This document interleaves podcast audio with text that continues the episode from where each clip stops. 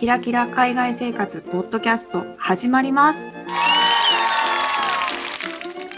このポッドキャストは、みそじ声女のまることたまえが、非キラキラな海外での日常生活について取り留めもなくお話をする番組です。オープニングはまる子のみでお届けしております。視聴者さんから質問箱にお便りをいただいたので、ここで紹介させてください。まるこさん、たまえさん、こんにちは。お二人のポッドキャストにはまり、ようやくすべて聞き終えたところです。今後はタイムリーに最新エピソードを楽しめそうです。お二人の声や話し方に毎回すごく癒されており、勝手に友達気分でいます。かっこ同世代です。ところで、女芸人のヒコロヒーをご存知ですか？初めてポッドキャストを聞いた時から、マルコさんと声や話し方が似ているなと思っていましたが、共感していただける方いらっしゃるかな？関西弁なので余計似ている気がするのです。もしこのメッセージを見てくださったら、ちょっと YouTube とかで調べてもらえたら嬉しいです。かっこバラ。しょうもないたわごとになってしまいましたが、今後とも応援しております。これからも聞き続けます。お体に気をつけて頑張ってください。というお便りをいただきました。ありがとうございます。お友達気分でいてくれるっていうのを何とも何とも嬉しいメッセージで心温まりました。ありがとうございます。そしてですね、あの、恥ずかしながら私、このヒコロヒーさんをですね、存じ上げなかったので、YouTube で調べて拝見いたしました。自分ではちょっとあの似ているか 断言できなかったんですけど、どうですか？皆さん。あの私似てますかね？ぜひ皆さんそう思う方も他にもいるんだったらちょっとぜひ聞きたいなと思いました。あのポッドキャストを始めるまで本当に声と話し方だけで人に印象を与えるっていう経験したことなかったんで、あ私の声とか話し方でこういうイメージを持つ方もいるんだなぁと本当に新鮮な気持ちになりました。で、あと、ちょっと大げさかもしれないんですけど、新しい自分の一面を見た気すらちょっとしました。本当にありがとうございます。えー今回の本編は、マルコと玉江が出会った仕事ができる若者について熱く語るところから、専門店で買い物をする楽しさなどについて話をしています。それでは本編聞いてください。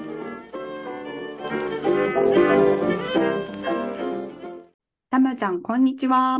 こんにちは、まるちゃん。先日、たまちゃん、うん私が住む町に遊びに来てくれたじゃないですか。はい、行きました。何回かそのカフェでの収録とか、はい。えーお散歩中の収録とか出したとき、あの時ですね。あの時です。であの時に私たちとっても素晴らしいお店の店員さんに会ったの覚えてます？もう、彼の話をしたかった、私はずっと。でしょ？私も狙ってたの、いつかこのタイミングをと思って。今になってですね、ちょっとあの店員さんを皆様に、みたいな あの人を紹介するわけじゃないんですけど、ちょっと私たちのに素晴らしかったか、いね。かに素晴らしっかったか、そして私たちがいかに感動したかっていう話をしたいなと思いまして、話しましょ話しましょう。う。すごいあの、ハードル上げすぎちゃったんですけど、何が、何があったかというとですね、たまちゃん遊びに来てくれた時に、とあうるんコーヒー屋さんに行ったんですよね。そうそう、あの、その町の有名な老舗コーヒー屋さんだよね。そうそうそう、老舗コーヒー屋さんに行って、うんあれ、たまちゃんうん豆買ったんだっけ？そうそう、買って帰りたいなと思ってうんうんうん。行ったんだよね。うん行ったんですよね。そのコうんーヒー豆を売ってくれるそのお兄さん、サービスをしてくれる、しかも若い、超若いお兄ちゃん。そねそうそこがポイントですよね、また。そう、あれ、なんて言うんだっけ？ドイツでさ、うん職業訓練生みたいな感じかな？ああ、どうなんだろう。そうか。もしかしたらそうかもしれない。訓練中の人なのか、訓練を終えて、もう正規に新働いてい卒みたいるな。うんうん人なのか、ちょっとどういう状況かわからないんですけど、そのお兄ちゃんが素晴らしくって、で、うんうんあの、何が素晴らしかったっていうと、これうんもしかしたら日本の方は、不運なのかもしれないんですけど。日、本の接客スタンダードに比べたら、ちょっと不運かもしれないですけど、でも聞いてください。ドイ ドイツはね、なかなか、なんて言ったらいいんだよ。うん。なんていうのかなみんなゆゆっくり、ゆっくりなんですよ。一つのことをして、うん。そのうん別にお客さんが待ってるから、早くしないといけないっていうスタイルでもないし、うん。でも別にみんなそれでいいと思ってるから、お客さんも急いでほしいって思ってるわけじゃないし、いいんです、それで。この国は成り立ってるから。それがスタンダードだからね。それがスタンダードだからいいんです。なんですけど、そこのお店で出会ったお兄ちゃんは、たまちゃんがコーヒー豆をね、こういう豆をうん探してて、みたいなことを言うと、うん。じゃあ例えば、苦いのがいいのとか、酸味があるのがいいのとか、フィルターコーヒー用なのとか、エスプレッソマシン用なのかっていうのを聞いてくれ、れてるんですけど、その時にお兄ちゃんは手が動いてるんですよね。あ、そうでした。まるちゃんさすがよく覚えてる。そうでした。そこがすごかった。そう。あの、もうマルチタスクが半端なかったよね。そうなんですよ。たまちゃんの欲しい豆の要望も引きつつ、そのつつ手が動いてるっていうのは何の手なのかっていうと、うん前の私たちの前にいたお客さんのコーヒー豆をラッピングしながらたまちゃんの要望を聞いて、伝わりますか？この熱量。すあーなんか、まるちゃんの熱量に笑っちゃった。ごめん。そう、わかるわかるわかる？その凄さが日本の方はもしかしたらわからないかもしれないんですけど、ちょっとあの、のんびり、ね、そんなマルチタスクっていうのに慣れてない私たちは、慣れてないっていうのはその客としてね、そう。慣れてしてとない私たちからしたらもう、ほほーーって、な、な、何の話してんだってぐらいになってるかもしれないんですけど、そうなんですよ。で、その、で、うんたまちゃんの、えー注文を聞いて、豆を引いてもらってたっけ？確か、あの時、確か。豆で買わなかったよね。引いてもらってよねあ、うんうん、豆で買っあた。だたんだ。そっか。だけどね、私注文がうるさかったの、いろいろ。あのね、なんだっけな。二つぐらい込み入ったこと言ったんだよね。一つは、うん。飛行機に乗るから、普通だとね、あの、紙袋に入れてくれるんですよ。うんうんうんだけども、飛行機に乗るから、やっぱスーツケースの中が匂い、充満するのが嫌だったので、うんうんちゃんとバキュームで、はいはいあの、ビニールの袋に入れてくださいっていうのを言ったのと、あとなんだっけな、もう一個なんか込み入ったこと言ったよね、私。多分あのお兄ちゃんにとったら全然込み入ってないぐらいの感じだったと思うよ。っ本当に華麗な手さばきで。多分あれかな、じゃあ2種類買って、ていう全然2ぐらい種類のそうアドバイスを聞いて、全然違うマイルドなやつを一つと、ちょっと酸味のあるやつを一つとっていう感じで選んで、えー別々で、しかも紙袋じゃなくて、しかもちゃんと、あ、紙袋じゃなくて、かつバキュームをしてくれっていうのが複雑だったのかな。的に たまちゃん的に、たまちゃん的には複雑かなって思ったけ思ど、ったんですけど、全も然う大丈夫だったよね。何のそのだったよね。そうだし、で、たまちゃんがお金を払ってる頃には、たまちゃんの次のお客さんの注文を聞いてるっていう。そう。で、なんていうのかな、その受け答えも本当に素晴らしくて。あの言葉遣いがすごい丁寧だったんだよね。そうだね。乱暴じゃなかったもんね。なんていうの、執事みたいな。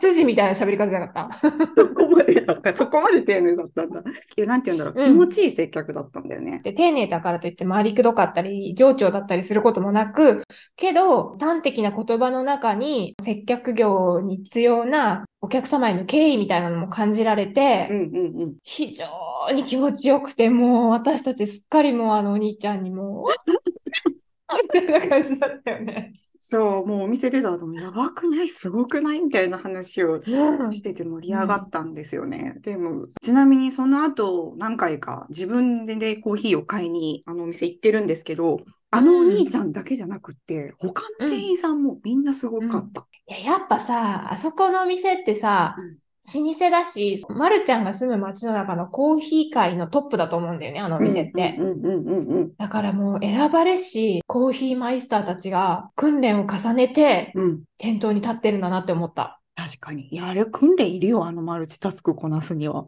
いや、ほんと、もうね、すごい行列だったんだよね。そう常に行列のお店なんだけど、うんうんうん。それをもう華麗にさばいて、もう本当に見事だった。で、これもしかして日本では当たり前ですかとか。いかに私たちの基準値が落ちてるかって話なんですけど、いや、でも、かつ、なんて言うんだろう、ベテランの、その、おじさまとかじゃなく、その、こんなに若いのにっていう、この間まで高校生だったでしょ、あなたみたいな子っていうのが、また、その、なんか最近あれじゃないですか、私たちの、あの、年代の方、聞いてらっしゃる方多いと思うんですけど、なんかもう、とにかく若い子がうん。頑張ってると、もうそれだけで涙が出そうになるっていうか、もう本当に感動したね。っていうね、事件、事件じゃないです。いい出来事がありまして、はいはいはいはいで。なんかこう、やっぱこう、安心できる、あの、接客、うん質問してもちゃんとした答えが返ってくるとかっていう、喜びを感じたっていう。こう、なんていうの？あの、幅広い品揃えを持っていうんるお店とかよりも、うんうんやっぱりこう、一つの商品に特化した。あ、例えばあの時私さ、ブラシ屋さんにも行ったじゃん。あ、いたいたいた。そう、ブラシ屋さんもすごい良かったな。なんか本当にブニッチなね、ブラシしか売ってないお店なんですけど、うんうんドイツの職人技のブラシ欲しいなと思って買いに行ったら、やっぱりブラシって、それこそスーパーとかで買おうとすれば、まあいろんな商品がある中のブラシ、うん一つ二つですよ、多分種類は。うんうん、そうね。なんだけど、そのお店屋さんはもう一つの機能、例えば洋服用のブラシにしても何種類もあって、うんもうそれを一個一個ね、店員さんが説明してくれるんだよね。これはこういう服用でとか、どこ製のでとか、何の素材でとか。うんうんうんだからブラシってこんなに奥が深いんだと思って、もうついつい爆買いしちゃったよね、ブラシ屋さんで。してた。爆買いしてた。それは皆さんに暴露しちゃいますけど、してました、爆買い。そう、こんなにブラシ使うんかってぐらいいろんな種類のブラシを買って帰ってきたわけですけど、なんかああいうのでもすごいいいなと、改めて思うよね。嬉しくなるよね。あ、このブラシ何ですか？って言ったら、あ、それはパソコンのキーボード掃除するやつで、あ あ、そうなんだとかね、そういう発見がやつあったあった。そう、あとなんかキノコをきれいにする用のブラシ、私買って帰ったんだけど、とか、野菜用のブラシとか。あったね、あったね。そうそそう。そううそうそう。楽しかった。お店にいるだけで楽しかった。店員さんとお話しする、お話を聞くのもすごい楽しいしって、そういうのあるよねあ。りますね。安心感ありました、そこも。うんうんうん。なんかある？まるちゃん、そういう専門店のお気に入りのとことか。しょっちゅう行くわけじゃないんだけど、ワイン屋さん、うん。なかなか自分のねためのワインっていうのは、そんなちゃんとワイン屋さんで買うってことはそこまでないんだけど、あの、プレゼンントとかでうんうん。ワイン買うってなった時に、あの、ワイン屋さんに行くことがあって、うん。そういうところに行くと、ほら、私ワイン詳しくはないからさ、で、うん。行くと、あの、もう思い切って値段をこう、緊張するんだけど、最初は。でも案外、うん。予算とか、上げたい人の年齢とかっていうのを言うと、すごい丁寧にあの対応してくれてああ、わかる。なんかさ、ワイン屋さんとかさ、最初私もすごい緊張して、何喋ったらいいかわかんなかったんだけど、うんなんかもうそのままの自分でいいんだって思うよね。そうそうそう、なんかわかか本る。当に、それこそワインって、なんか値段言うの躊躇し、最初してたんだけど、うん。でも本当値段によって買うものって変わるし、値段が決まってないとどうしようもないみたいなところあるから、うん。本当に最初に予算言って、こういうシチュエーションでこういう人にあげたいんだけどとか言ったら、うんもうあとはもうお任せでバッて選んでくれるじゃん。そうそうそうそうそうそう。あれすごい頼もしいよね。あもし、ありがとうって感じ、本当にわかんないからさ。うん、確かにワイン屋さんはいい例だわ。ワイン屋さん、コーヒー屋さんとかそういう本当に一生かかって知識をつけるような、ああいう類のものは、うんプロに任せるのがいいよね。そうだね、そうだね。うん本当に思う。ワイン屋さんはそうだね、そのように思うし、うん他なんだろうね。でもなんかそれで言うと私、やっぱりスーパーよりも市場の方が好きで、うん。まあ普通にコスパがいいのとか新鮮さとかそういう話もあるんだけど、うんそれこそなんか卵、養鶏農家さんがそのまま来てて、はいはい。卵を選べるとかが、うんほら、なるべくその鶏さんが苦しまない形のやつがいいなとか思うから、うん。なんかそういうのも全部聞いて、うんあ、ここのところは全部放し飼いなんだなとか、うん。うんその放し飼いの中でも、この卵はどうだこうだとか、うんそういう話を聞きながら変えると、ちょっと安心感があるよね。そうだね。市場だとそうだよね。生産者の人たち。話聞けるから安心感もあるし、私も卵はちなみに市場で買うかも。そうだよね。市場いいよね。私は果物屋さんうんうん行うんくと、うんまあドイツ、リンゴ？リンゴが名産なのか知らないですけど、とにかくリンゴしかない時とかあるんですけど、種類がめっちゃあって、説明書き一応書いてあるんだけど、酸っぱくないのがいいとか、サクサクなのがいいとかって言うと、ああ、じゃあこれがいいよって勧めたりしてくれる。あ、えー安心そういうの楽しいよね。うん確かに確かに。楽しい楽しい。それこそ、じゃがいも屋さんとか面白いなと思って、揚げるんだったらこれとか、茹でるんだったらこれとかはいはいあるから、スーパーだとそんなね、種類ないもんね。確かに確かに。うんじゃがいも、ドイツじゃがいもの国なんだけど、私じゃがいも全然詳しくないわ、そう言われれば。いや、私も詳しくはない。でもなんかさ、じゃがいも屋さんとかない？市場に。じゃがいもに特化した。じゃがいも屋さん、ちえ、なんで知らないんだろう、私。今自分でショック受けてんだけど、全然知らないかも。やすでも野菜屋さんに、じゃがいもの種類は結構たくさん置いてあるのは見る。確かに。あ、なんか多分聞いたらいろいろ言ってくれるんだよ。かもしれない。そうなんだうんうんうんうん全然知らんわ、じゃがいものこと。それこそなんか昔、あの、一緒に働いてたグルメな先輩が市場で、トマトソースに向いてるトマトはどれなんだっていう質問をしたら、これだって教えてくれたトマトがあったらしくて、うん。それで作ったら全然違かったみたいなこと言ってたの。すごい印象に残ってるな。すごいかっこよすぎやろ。そんなん使ったことないわ。トマトソースに合うトマトとかを探したこともなかったっ。ていうか、トマトソース売ってるやつ買っちゃうし、うんトマト缶詰とか。そうそうそう、トマト缶だし。そうそうそうそうそう。今便利な世の中でさ、どこでも何でも買えるけどさ、あえてちょっとこう専門店に行ってみるっていうのは結構日々を充実させる上でいい手段なんじゃないかなって思ったりもしたり。思ったりもしたりしますね。うん。でも最近暑くてもオンラインスーパーで注文してばっかりだけど。いやー、でもオンラインスーパー相変わらず利用しできてないので、今またもう一回刺激いただきました。いや、便利よ。やっぱあの、まあ、生鮮品はあれだとしても、ほら、うんトイレットペーパーとか洗剤とかはさ、うんうんうんうん別に。ね、新鮮さとか関係ないし。水とかね。うんまあ、私買いに行ってないから何も言えないけど。そうだ。まあ、旦那さんが買ってきてくれてるならまあね。良いでしょう。良いでしょう。う。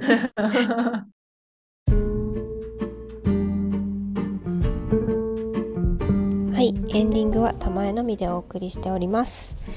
え本編でコーヒー屋さんのお兄ちゃんが職業訓練生かもねっていうお話があったと思うんですけれどもここでドイツの職業訓練制度について、えー少しご説明したいと思います。こちらですね、えードイツ語やろうぜというブログにすごく分かりやすい説明が載っていたのでこちらをそのまま参照させていただくんですが職業訓練制度アウスビルドゥングというんですけれどもこれは、えー就業のために必要となる理論と実務を並行して学ぶというコンセプトの教育システムで、えードイツオーストリアなどのヨーロッパの一部の国にしかない、えー古くから行われていた指定制度が起源となっています。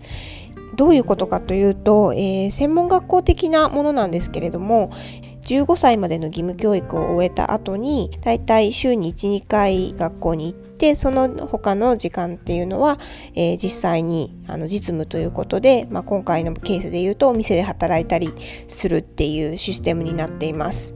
えー日本とか、まあ、他の国の、システムに比べるとかなり早い段階から具体的にどういった職業に就きたいのかっていうのを決めないといけないシステムになっていて、まあ、これは私も住んでいて賛否両論の声を聞いたりしたんですけれども、まあ、私の友人が言っていたものとしては日本のシステム、まあ、高校っていうのを猶予期間みたいな風に捉えるとすれば、まあ、18歳ぐらいまで猶予期間があって大学に行く行かないっていうのを決められると思うんですけれどもドイツの場合ですともう15歳の時点で、まあもっと言うとその前の10歳の時点からもう分かれ道っていうのがあるらしいんですけれども自分は大学に行くために教育を続けるのかそれとももう、えー働き始めるこの職業のための訓練校に行くっていうのを決めないといけないので、まあ、なかなかシビアだよねというようなことを言っている友達もいました。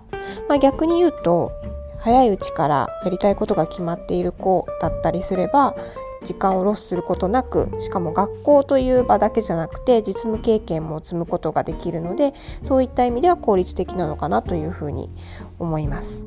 まあね、この辺りは話し出すと多分すごく深い話になってくると思うのですが触りだけちょっとご説明してみました。興味ある方はですね概要欄の方にいくつか私たちが参考にした記事だったりとか実際にドイツに住まれている日本人の方のブログなんかも貼っておきますので読まれてみてください。なので今回このお兄ちゃんがね、えーまだ就学中の職業訓練生なのかそれともそれを卒業して社会人になっている子なのかっていうのは分からなかったんですけれども、まあ、職業訓練生なのかなって思うぐらい、えーかなり若い男の子だったというお話になります。質問やご意見などございましたら概要欄にあります質問箱もしくはインスタグラムの DM から送ってくださいインスタグラムのアカウントはひきらポッドキャストローマ字で HIKIRA ポッドキャストです。えーもしよろしかったらですね、Apple Podcast や Audible の評価、コメント欄にご感想のコメントも入れていただけますと、新しいリスナーさんが聞くきっかけにもなると思いますので、えーご負担のない程度でよろしいんですが、ご協力いただけたらとっても嬉しいです。それでは今回も聞いていただきありがとうございました。また次回の配信でお会いしましょう。さようなら。